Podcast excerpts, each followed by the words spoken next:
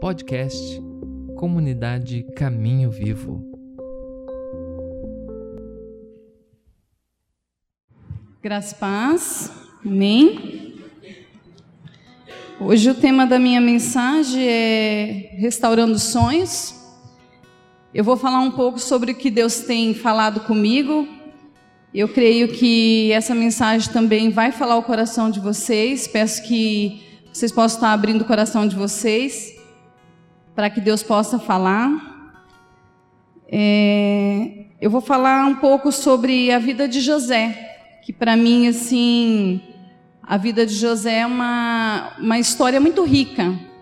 É uma história de muitas lágrimas, de muito sofrimento, muita dor, mas também de muita fé, muita superação. Né? Então é algo assim que Deus tem trabalhado muito na minha vida que eu tenho aprendido bastante, né? Todos os dias a gente tem buscado aprender. Então eu quero pedir, abram o coração de vocês para que Deus possa estar ministrando a vida de vocês, assim como eu tenho sido ministrada. Amém? Nós vamos estar lendo. É, eu peguei um versículo só, que é de Gênesis 20, porque eu, como eu acho que é tão rica essa história de José, que cada versículo ali eu acredito que dá uma ministração. Porque eu sempre gosto de estar lendo, isso me fortalece bastante. E para que a gente não se estenda demais, eu vou falar de um único versículo, mas nós vamos ler agora, para a gente entender um pouquinho mais. Abre para mim lá, fazendo um favor, Guilherme. Gênesis 37, 18 a 20.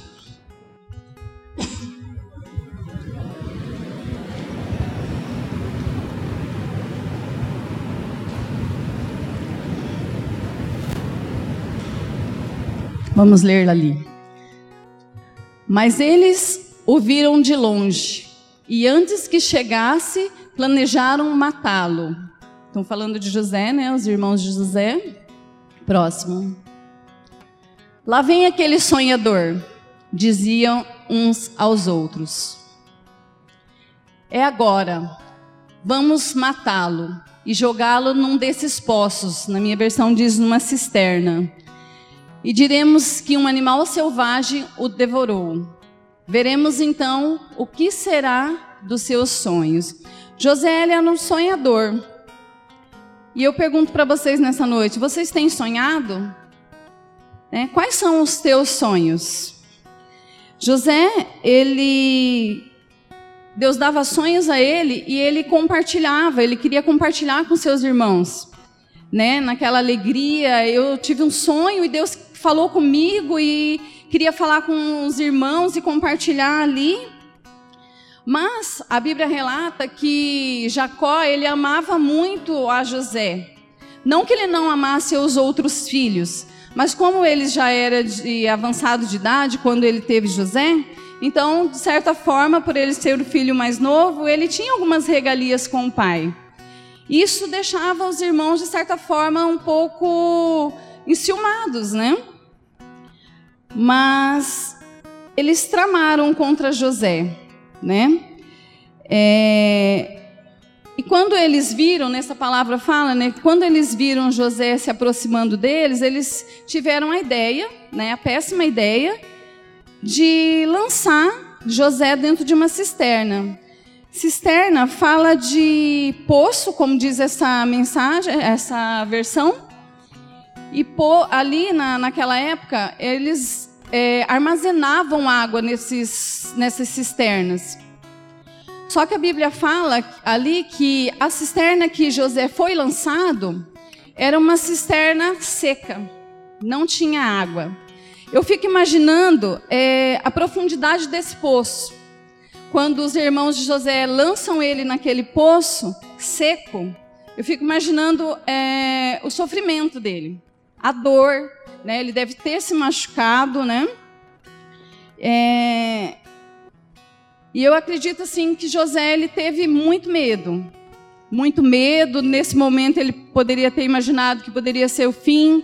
É... Eu me colocando na, ali como se fosse José, eu fico pensando assim: Se me jogasse numa, num poço desse, a minha primeira reação ia ser: meu Deus, o que eu vou fazer agora? Né? O que vai ser de mim? Como eu vou sair daqui? Como que eu vou fazer para sair daqui? Deus, o Senhor me deu um sonho, né? Que José deve ter pensado: Deus, o Senhor me deu sonhos. E agora eu me vejo numa situação dessa, como que eu vou fazer para sair daqui, né? Mas em todo tempo, eu creio que mesmo com seus medos, Deus era com ele e ele cria. Ele cria que Deus era com ele, né? E aí eu pergunto para vocês assim, vocês têm sonhado? Quais são os teus sonhos? Né? Porque assim, normalmente a gente tem o hábito de sonhar ou planejar, projetar. Acredito que não seja só eu, mas eu já sonhei, já projetei, já desenhei sonhos que muitas vezes engavetei esses sonhos. Sabe, eu não sei se vai dar certo, aquela falta de fé, é, eu não sei se isso é para mim, ou eu não sei qual é o tempo que é para que esses sonhos se realizem, ou às vezes até a gente até se esquece, né, dos sonhos que Deus nos dá. Muitas vezes jogamos fora né, os projetos, ou às vezes pensamos somente aqui e não colocamos num papel esquecemos. Né? Às vezes os sonhos de fazer uma faculdade, às vezes um sonho de ter é, uma empresa. Não sei qual é o teu sonho, mas a gente normalmente tem sonhos. Amém? E quando que a gente pode entender que os nossos sonhos eles são de Deus. Quando normalmente os nossos sonhos eles começam a atingir outras pessoas. Por exemplo, é, o meu sonho é ter uma família abençoada, ter um casamento próspero, é, bem sucedido. Normalmente, quando você tem um casamento bem sucedido, um casamento próspero, uma família abençoada, atinge quem? Atinge os filhos que vocês vão ter. As pessoas que estão às nossas voltas, elas vão entender que você é, é, tem uma família abençoada e isso é testemunho para outras pessoas. Então, esse sonho eles atingem, sim, quando nós buscamos sonhar os sonhos de Deus, eles atingindo outras pessoas né? Agora, quando os meus sonhos eles não atingem outras pessoas, eu penso que é um sonho egoísta, um sonho que é só meu, é só para mim. Então, eu não acredito que Deus possa se agradar de um sonho que, ah, é só para mim, só vai me beneficiar. Né? Eu estou lá num trabalho, Deus me abençoou com um trabalho maravilhoso, eu estou sendo muito bem remunerada. Ah, mas quando fala do meu dinheiro para abençoar alguém, não. Eu não vou abençoar, não, vai me faltar depois, eu não posso abençoar. Não, ou eu vou tirar uma pequena parte para poder abençoar alguém, porque eu tenho que pensar meu. Isso, vocês acham que Deus se agrada disso? Você acha que é um sonho de Deus isso? Não. O sonho de Deus é que, como eu sou abençoada, eu seja um abençoador. Eu comece a abençoar outras pessoas também. Amém?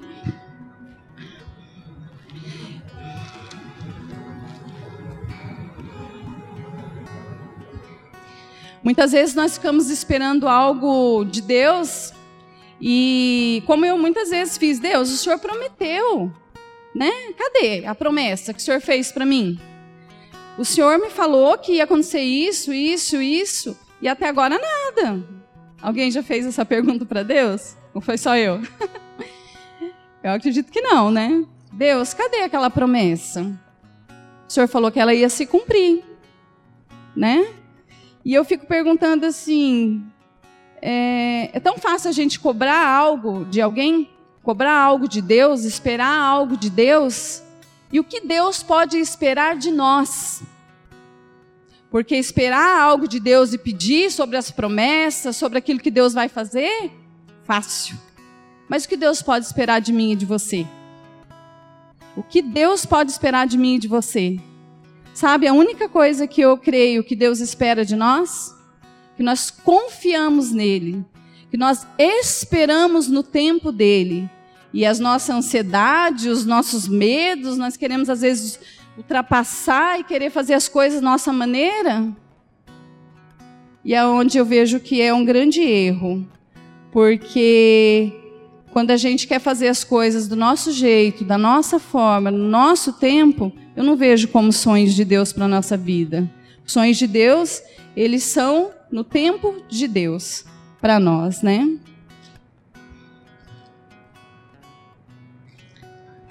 Os sonhos de Deus, eles são muito maiores e melhores que os nossos. Você pode crer nisso, né?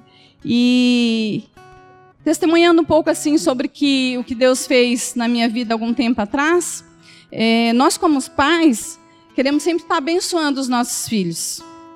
Imagina Deus, que é nosso pai e é o maior interessado em nos abençoar. É, quando o Vinícius estava para casar, eu e meu esposo, nós sentamos e eu falei assim: eu quero dar um presente para ele que realmente marque a vida dele. Não é só porque é, ele vai casar, não quero dar, né, ajudar ele nisso, naquilo, mas não. Eu quero dar um presente para ele que realmente venha marcar a vida dele. E aí a gente conversou e nós falamos assim: nós vamos dar aliança, porque sabemos que a aliança é um símbolo muito importante num casamento. E vai para lá, vai para cá, e organizando o casamento dele. É, quando nós estávamos indo para Nova Esperança, que nós fomos lá ver roupa para casamento, antes de chegar no posto policial, nosso carro quebrou. E eu falei, e agora? Não entendo nada de carro. O Caio falou, eu falei, vamos, amor. Não, amor, o carro não vai, não tem como ir. Paramos lá, numa sombra, Deus ainda foi maravilhoso, nos colocou debaixo de uma sombra, ficamos lá muito tempo, ligamos para eles que já estavam em Nossa Esperança nos esperando e falamos assim, ó, nós não vamos poder ir, nosso carro quebrou. E nós fomos guinchados de volta para cá.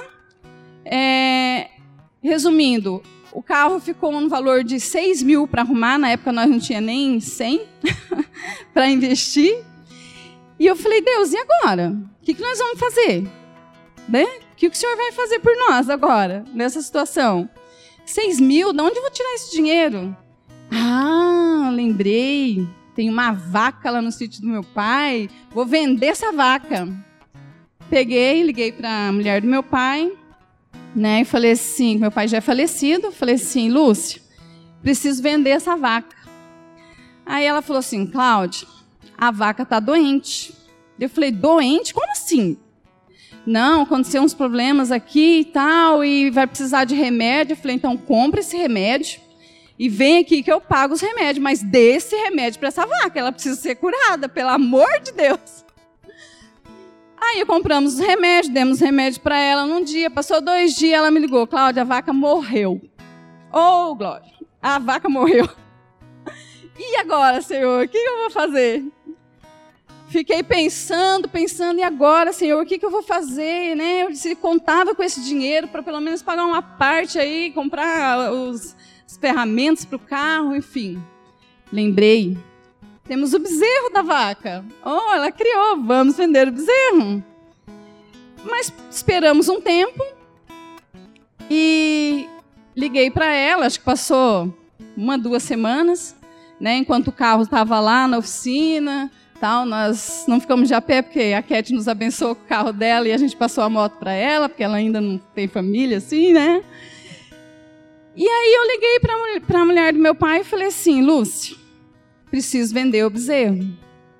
Aí ela pegou, ficou meio quieta e falou assim, Cláudia, seu bezerro morreu semana passada.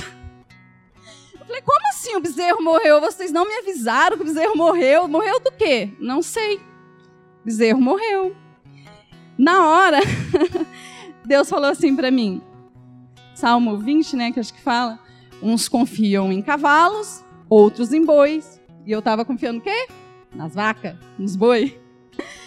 E eu falei, Deus, e agora? O que, que eu vou fazer? Senhor, eu só posso confiar no Senhor. Então eu quero entregar para o Senhor, porque eu já vi que não dá certo, não é com cavalo, não é com vaca, tua palavra já diz que não vai ser assim que eu vou conseguir pagar esse carro.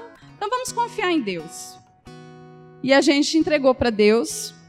Deus foi maravilhoso. Nós conseguimos comprar as peças, né? Um abençoa aqui, outro abençoa ali, nós somos abençoados.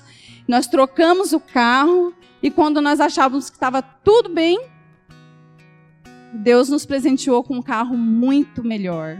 Quando nós confiamos em Deus, quando nós achamos que isso aqui já é suficiente para nós, Deus vem e nos coloca aqui e nos dá algo muito maior e muito melhor. Então nós somos muito gratos a Deus por isso, né?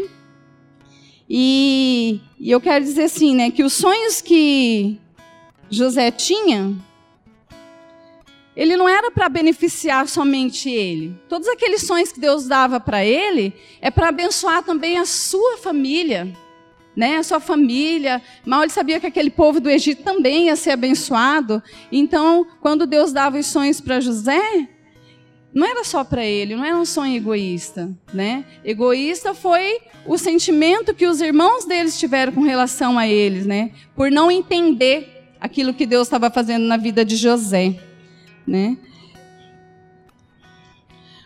Muitos talvez vão se levantar contra as nossas vidas. Muitas vezes, quando nós vivemos os sonhos de Deus, pessoas vão se levantar contra as nossas vidas. Até mesmo pessoas que às vezes são de dentro da igreja como aconteceu com a gente quando nós resolvemos é, aceitar o convite do pastor Fábio para estar tá vindo embora para cá.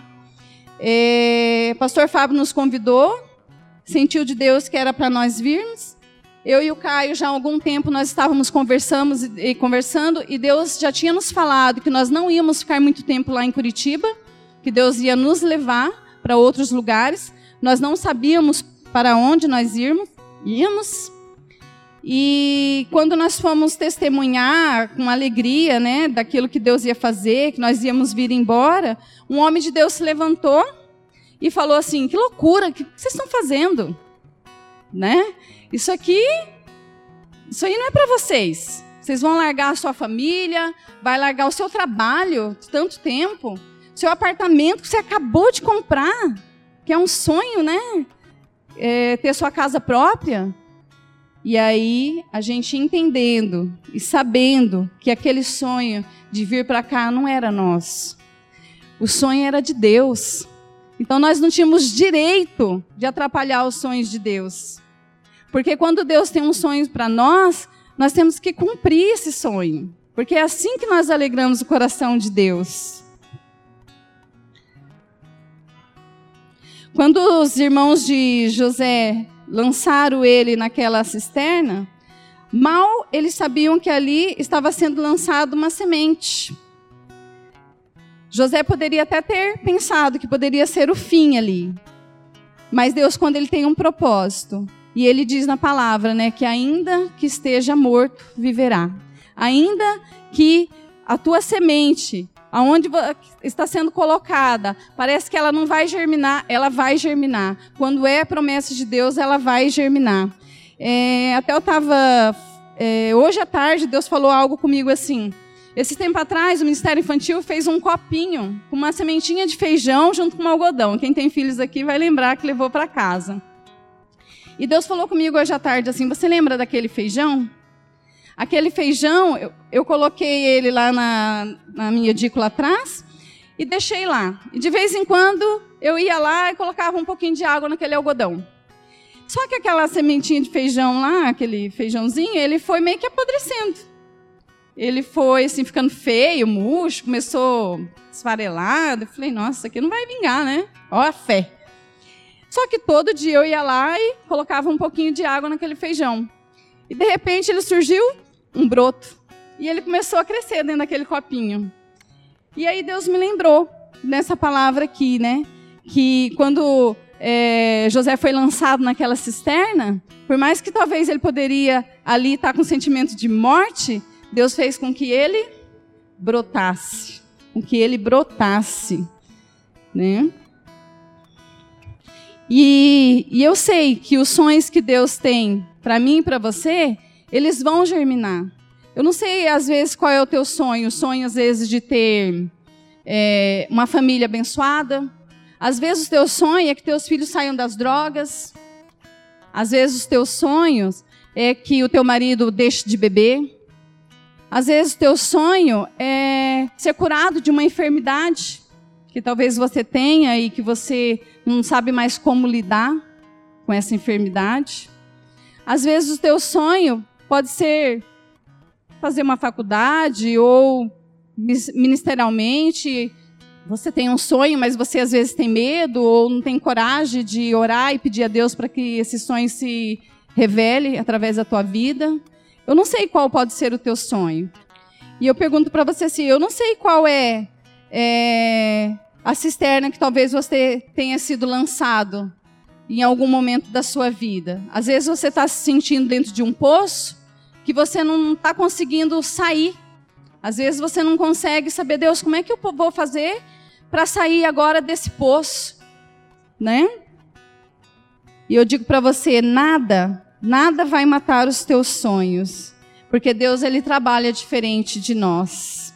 Quando todos desacreditarem de você, Deus vem e muda a sua história. Para mim isso assim é, é muito gratificante porque eu achava assim que eu não era ninguém.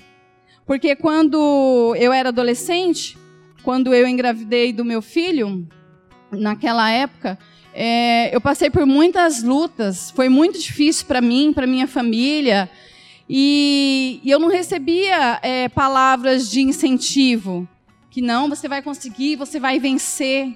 Não, eu recebi uma palavra assim: ó, você nunca vai ser feliz. Você não vai ser feliz porque você tem um filho fora do casamento, porque ninguém vai querer casar com você, ninguém vai te amar. E aquilo por muitos anos ficou na minha mente, eu fiquei pensando: Deus, como assim? O Senhor é um Deus de misericórdia, o Senhor é um Deus que perdoa, o Senhor é um Deus que restaura. Como assim eu não vou ser feliz? E comecei a repreender isso e eu fui curada. E eu fui curada, porque Deus mudou a minha história. Porque a gente tem que crer que quando as pessoas desacreditarem da gente, Deus vem e muda a nossa história. Amém? Eu sei que ali José ele ia enfrentar ainda muitas, muitas provações. Mas Deus sabia, e ele também, eu creio, porque Deus dava muitos sonhos a ele, que ele ia alcançar o propósito que Deus tinha para ele. Não deixe de sonhar os sonhos de Deus, pois nenhuma cisterna lhe impedirá de viver os sonhos que Deus tem para você. Amém? Então creia. Creia que Deus ele pode mudar a sua história, que Deus pode te tirar dessa cisterna, que Deus vai realizar os teus sonhos, aqueles sonhos que você um dia engavetou, Deus vai trazer à tona, e eu creio que esses sonhos vão se realizar, porque quando as promessas de Deus é para mim e para sua vida, as coisas acontecem da forma e do modo que Deus quer para nós. Então, eu creio que da mesma forma que Deus restaurou a minha vida, tirando todo aquele peso de tristeza, de, de sentimento de que eu não ia vencer, de que de sentimentos que desagradam muitas vezes, né, até o coração de Deus quando nós pensamos assim, eu não sou capaz. Porque nós temos que saber que é Deus que nos capacita, não somos nós. É Deus que nos capacita. Amém? Quais os sonhos que você engavetou? Quais os sonhos que você um dia projetou, desenhou e que hoje você talvez desacredite desse sonho, talvez você tenha guardado e às vezes tem medo de que esse sonho ele possa prosseguir na sua vida, que ele possa se realizar. Eu queria que você orasse a Deus agora e perguntasse para Deus: Deus, quais os sonhos que o Senhor tem para mim? Quais os sonhos que o Senhor quer que, que eu alcance baseado, Senhor Jesus, na, naquilo que vai atingir outras pessoas, não aquilo que vai fazer só trazer benefícios para mim. Mas eu creio que Deus pode restaurar os teus sonhos nesta noite. Amém? Você foi abençoado com essa mensagem? Curte e compartilhe. Não deixe de se inscrever também nos nossos canais. Estamos no Facebook, YouTube, Spotify e Deezer.